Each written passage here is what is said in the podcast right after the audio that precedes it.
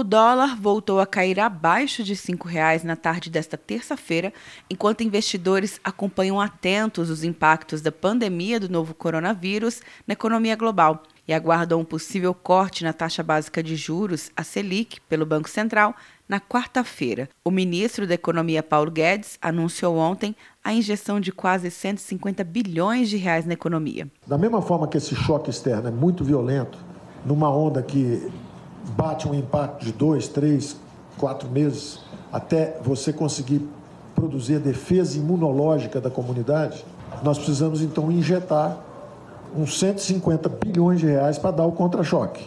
A Bolsa de Valores brasileira, na primeira hora do pregão, subiu mais de 3%, seguindo o bom humor dos Estados Unidos, e chegou a virar o índice para baixo após a notícia da primeira morte no Brasil por causa do coronavírus. Na tarde desta terça-feira, a Bolsa de Valores brasileira opera em alta e chegou a 7,54%.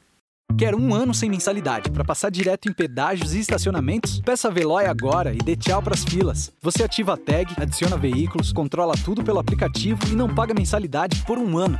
É por tempo limitado. Não perca. Veloy. Piscou, passou. De Brasília, Luciana Castro.